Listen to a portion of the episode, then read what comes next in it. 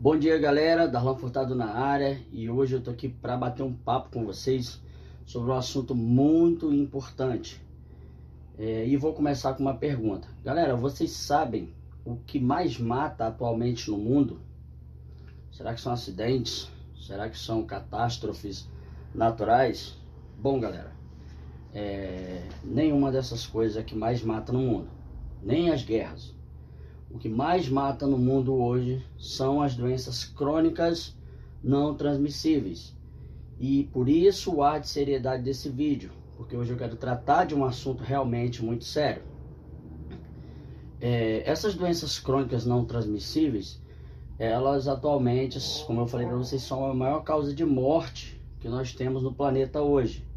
São as doenças que mais acometem as pessoas, que são diabetes, é, hipertensão, problemas cardíacos, câncer e por aí vai. Lá bem atrás, antigamente, a gente tinha as doenças é, transmissíveis, infecciosas, e a gente aprendeu a lidar com isso. O tempo passou e a ciência foi evoluindo, estudando essas doenças e conseguiram conter essas epidemias. Enfim, as doenças transmissíveis foram controladas e nós passamos a viver mais.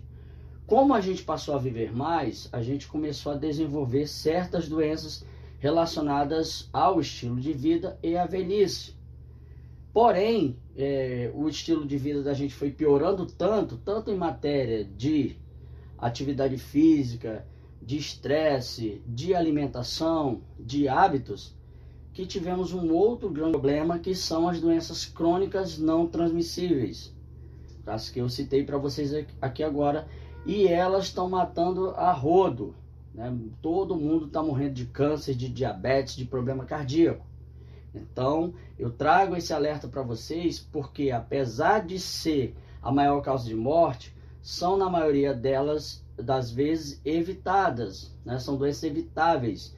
São doenças que Parece até que você morre dela, salvo em alguns casos genéticos, porque quer. Tem várias opções para você aprender a lidar e prevenir essas doenças, né?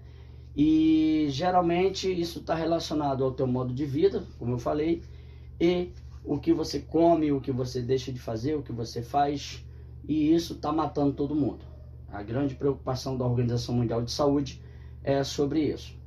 E eu quero falar de uma coisa muito pontual sobre treino e alimentação, que são as maiores causas dessas doenças. Você treina errado ou não treina, ou você come demais, ou você abusa de certos nutrientes que vai te causar vários problemas relacionados a essas doenças que eu falei agora. Então a primeira coisa que eu quero falar para vocês agora é sobre o consumo excessivo de carboidratos. Galera, tem uma, uma turma aí da nutrição que está dizendo assim: ah, você está carbofóbico, você precisa parar de ter medo de carboidrato. Pois eu já te digo o contrário: tenha medo de carboidrato sim. Veja bem, quando eles falam pra, que você não precisa cortar, eles estão dizendo que você não precisa cortar para emagrecer, mas você precisa evitar, você precisa diminuir a quantidade deles, principalmente também relacionado ao tipo de carboidrato que você está consumindo. Então não é bem assim que a banda toca, não. Esse negócio de comer carboidrato à vontade nas dietas, isso não existe. Ah, porque meu, meu nutricionista falou que eu posso comer carboidrato que eu, não, que eu vou continuar emagrecendo. Você até vai se você tiver em déficit calórico. Mas os carboidratos estão diretamente relacionados a certos aparecimentos de doenças. Porque os carboidratos são o, o nutriente-chave que controla a quantidade de insulina que você produz. E é, eu vou fazer um outro vídeo, esse vídeo vai ficar muito grande, sobre resistência insulínica. Galera, quando você usa carboidrato demais, o seu corpo começa a produzir insulina demais. Consequentemente, acontece uma coisa que a gente chama de resistência insulínica. O seu corpo começa a ficar resistente a este hormônio tão importante. E isso é o começo de tudo. É aí que mora o perigo. Por quê? Você vai ficando cada vez mais resistente à insulina, a insulina fica cada vez mais anabólica do tecido gorduroso E isso é a chave principal para o aparecimento de doenças como diabetes, hipertensão, doenças cardíacas e câncer e por aí vai. Tudo começa com a insulina. Então você precisa abrir o seu olho com relação aos carboidratos que você está comendo, sim. Não parem de ser permissivos, ou seja, os carboidratos são sim grandes vilões da nossa alimentação, ok? E em matéria de alimentação, vocês devem fazer isso, controlar o tipo de carboidrato que você come, a quantidade de carboidrato que você come, porque isso vai levar você a um quadro de diabetes. O diabetes começa com uma resistência insulínica, vira uma doença chamada síndrome metabólica e daí vai para um tipo de diabetes que a gente conhece que é o tipo 2. Existe o tipo 1, que é o diabetes que você não produz insulina ou produz em quantidade bem pequena, né? O seu pâncreas não funciona. E isso é apenas 5% mais ou menos do total dos diabéticos. A maioria dos diabéticos são diabéticos tipo 2, ou seja, eles produzem insulina, mas a insulina não funciona. É o problema da resistência insulínica que eu falei para vocês. E tudo começa lá, na resistência insulínica. Você come muito carboidrato, como eu já expliquei para vocês, ela começa a produzir muita insulina e fica essa bola de neve. E o teu corpo começa a ficar resistente a esse hormônio. Daqui a pouco você vai ter síndrome metabólica, daqui a pouco você vai estar obeso e daqui a pouco você vai estar com diabetes tipo 2. Ou seja, você produzindo insulina, mas o teu corpo não funciona. E isso pode levar a outras doenças gravíssimas que vão com certeza levar à morte.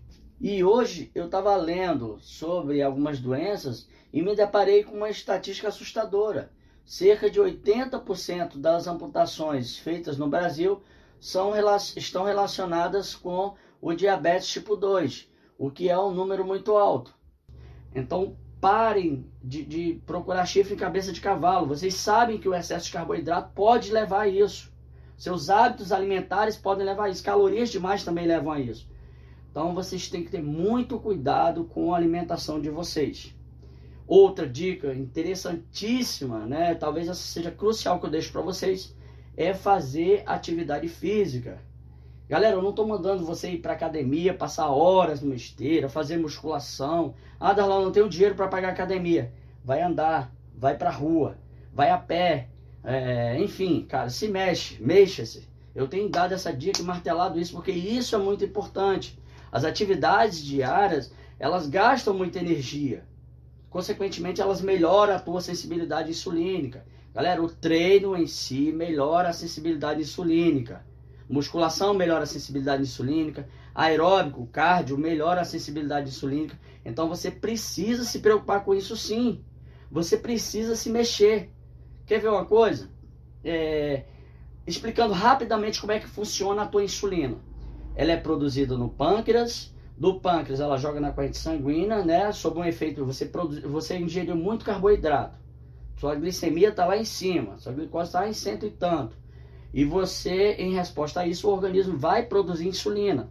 Essa insulina vai lá na célula muscular, bate na, na, membrana da célula e desencadeia um processo que a gente chama de cascata da insulina, vai ativar uma coisa chamada proteína chamada GLUT4, que essa GLUT4 vai para a membrana das células num processo chamado translocação de GLUT4 e vai captar essa glicose que está sobrando no teu sangue, vai auxiliar na captação da glicose. E quando esse processo ocorre em excesso, o teu corpo começa a ficar resistente, a tua insulina começa a perder a capacidade de fazer isso. Ela vai lá no receptor, mas ela não, não faz nada. Então fica a tua glicemia por horas muito alta, a tua insulina fica mais resistente e começa, como eu te falei, é, é, é, é aí é o estopim. É aí que começa todo o problema de um diabético. Bom, então assim, esse é o sistema da insulina. E a atividade física, por incrível que pareça, né? Como é que Papai do Céu é tão perfeito? Ele deu uma alternativa a isso que ajuda muito nesse processo. É que quando você faz atividade física, seja muscular, seja um cardio, pegou um peso, andou, galera, é a única hora que o teu corpo consegue fazer esse processo de translocação de GLUT4 para facilitar a entrada de glicose na célula para produzir energia e essa glicose não ficar no teu sangue causando vários malefícios que ela causa à tua retina, ao teu tecido cardíaco, aos teus rins e por aí vai. Então é a única hora que o corpo faz isso sem precisar de insulina. E quando o corpo não produz quantidades imensas de insulina, deixa de produzir por causa da atividade física, ele está melhorando a resistência insulínica. Né? E como eu falei para vocês, depois eu vou fazer um vídeo sobre resistência, só sobre resistência insulínica.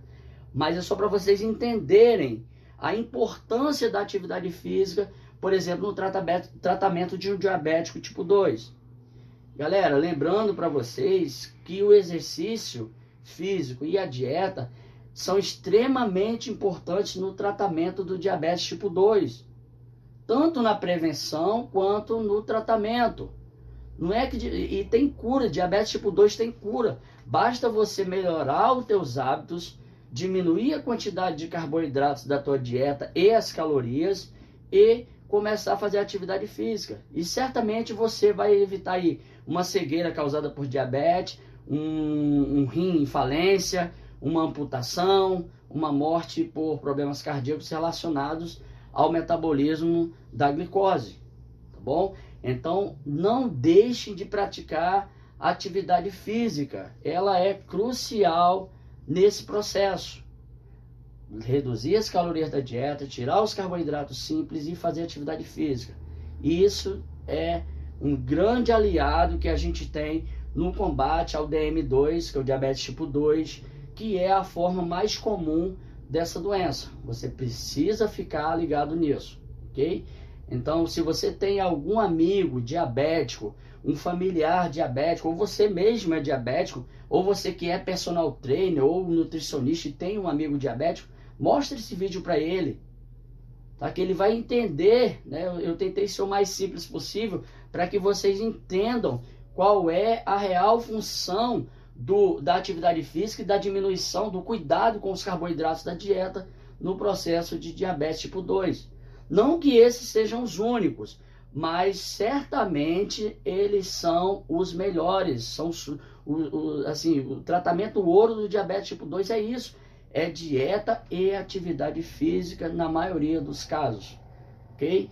É, muito obrigado a todos vocês e como eu já pedi para vocês compartilhem esse vídeo, as pessoas precisam é, ouvir isso, porque isso realmente é um caso muito grave na nossa saúde pública. É, o governo brasileiro, não, todos os governos aí dos países gastam verdadeiras fortunas só por causa da simples é, ingestão de carboidratos é, simples e a falta de atividade física da sua população.